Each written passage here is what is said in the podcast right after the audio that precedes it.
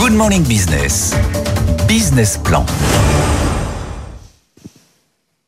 Et la matinale de l'économie ce matin est à Saint-Ouen pour le Tour de France BFM Business à Saint-Ouen. Pourquoi? Parce qu'on est à cinq mois des Jeux Olympiques et qu'on est allé voir de près où on en est sur les travaux. Et justement, les travaux, c'est votre métier. Euh, Marion Lepol, vous êtes directrice générale adjointe de Solidéo, la société de livraison des ouvrages olympiques. Donc c'est vous euh, qui gérez euh, tous ces bâtiments qui vont servir notamment pour les athlètes. Le chantier, titanesque. 70 ouvrages, deux nouveaux quartiers, 8 piscines, 15 stades. Je cite que ça, mais c'est énorme. Il y a six ans, quand on vous dit qu'il va falloir construire tout ça, parfois en créant euh, de toutes pièces, hein, dans les endroits où il n'y avait rien, est-ce que franchement, vous diriez que dans deux jours, vous donnez les clés au président de la République? Alors il y a en 2018, quand on a après avoir eu les Jeux, on a réfléchi à tout ce qu'il fallait euh, construire ou rénover. Donc euh, un ouvrage olympique, c'est un, un, bâtiment qui va servir à la fois pour les Jeux et aussi pour les habitants en héritage. Donc au départ, on en a 62. À la fin, on en a 70. Donc on en a eu quelques-uns en plus. Et euh, on est en 2018. On fait le planning, on fait le budget et on se dit nous, on va y arriver tout le monde pense, nous dit non mais vous n'allez pas y arriver, c'est pas possible de faire ça euh, en, en, six ans. Normalement, il faut 20 ans pour le faire. Vous allez vous planter, vous n'allez pas y arriver. Finalement, on a on a beaucoup travaillé avec des, de, de, très grands professionnels. On a beaucoup planifié, anticipé. On avait mis euh, du temps pour les aléas et ça nous a permis ben, de réussir à, à, construire, de faire les études, les permis de construire. On a eu le Covid. C'était au moment des permis de construire. On a pu dématérialiser et euh, faire à distance les permis de construire. Ensuite, on a premier coup de pioche euh, sur les différents chantier. Et puis, on, euh, le, la guerre en Ukraine, malheureusement dramatique pour euh, pour l'Ukraine, et euh, des difficultés d'approvisionnement à ce moment-là, donc quelques sueurs froides. On avait encore du temps. Les filières se sont réorganisées. On travaille avec les majors de la construction, on a travaillé avec 2500 euh, PME aussi. Donc tout le monde s'est organisé, réorganisé et finalement on a réussi.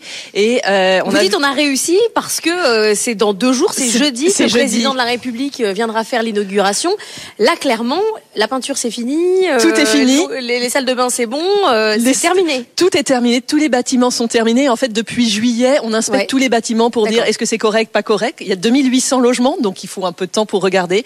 On a fini les routes, on a fini de planter tous les arbres, on plante 9000 arbres et arbustes, euh, on a fini d'aménager les berges de Seine et on avait dit le 29 février, on donnera les clés à Tony Estanguet et c'est ce qui va se passer et en plus on a la chance de le faire en, en présence du président de la République et de tous les élus qui euh, sont près de nous depuis le début dans l'aventure parce que tout ça c'est possible parce que les élus sont là et qu'on a travaillé avec eux puis on avait eu aussi un budget qui a été sécurisé donc on n'a pas eu de problème de budget. On a tenu malgré notre budget. Malgré les problèmes d'approvisionnement, malgré la hausse des matières premières. Euh... Malgré tout ça, en fait, comme on avait anticipé beaucoup, par exemple pour les matières premières, tout a été acheté quasiment avant ah oui. euh, la hausse des coûts. Donc, on a été finalement euh, assez peu impacté. On a eu cette chance-là. Peut-être qu'à six mois près, c'était pas la même histoire, mais on y est et c'est une question de d'anticipation, de, de, de, de savoir-faire. On a eu 30 000 personnes qui ont travaillé sur les 70 ouvrages ouais. olympiques, 3 000 plus spécifiquement sur le, le, village des athlètes. Et le village des athlètes, c'est 14 250 athlètes pendant les Jeux, 9 000 pendant les para euh, olympiques.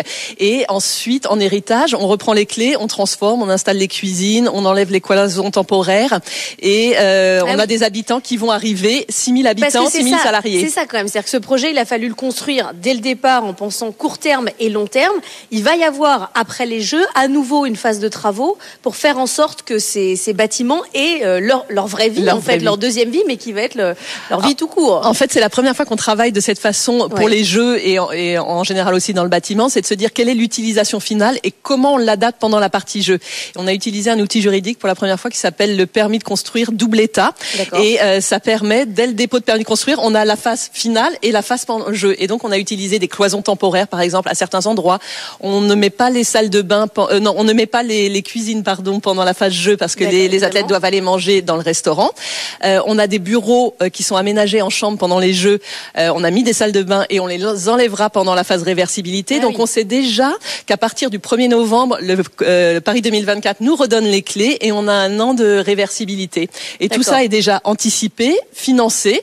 Et donc euh, début de, euh, enfin au, au, printemps, automne 2025, euh, les premiers habitants arriveront. Et donc là, c'est déjà commercialisé pour ces gens qui vont venir s'installer dans, dans, ces locaux. Ils savent déjà, ça a été prévendu, ça s'est passé comment? Alors on a trois typologies de logements 25% de logements sociaux, du logement intermédiaire à la location et puis du logement à l'accession. 700 logements qui seront vendus. La première tranche de euh, à peu près 200 logements, c'est en cours de commercialisation depuis juin. Ça se vend euh, tranquillement au rythme euh, qu'il faut. Et puis, ça sera terminé d'être vendu pour septembre-octobre 2025. Bon, pour l'instant, ça a l'air d'un plan parfait qui se déroule à la perfection. Vous savez comment c'est avec les travaux. Il y a toujours un petit problème, il y a toujours un truc qui marche pas. C'est vous aussi qui allez gérer toute la phase d'exploitation quand il y aura les athlètes, quand il va y avoir une canalisation qui va péter, c'est sûr. Alors, on espère bien qu'il y aura pas de canalisation qui va exploser. Ça serait, ça serait vraiment ennuyeux. Une petite fuite, au moins. Donc, en fait, à partir du 1er mars, c'est vraiment le Paris 2024 qui est euh, locataire des lieux et qui s'occupera de tout, euh, de tout ça. Donc, ils ont euh, tous les contrats nécessaires, le personnel nécessaire, les sous-traitants nécessaires pour faire face à ces éventuels imprévus.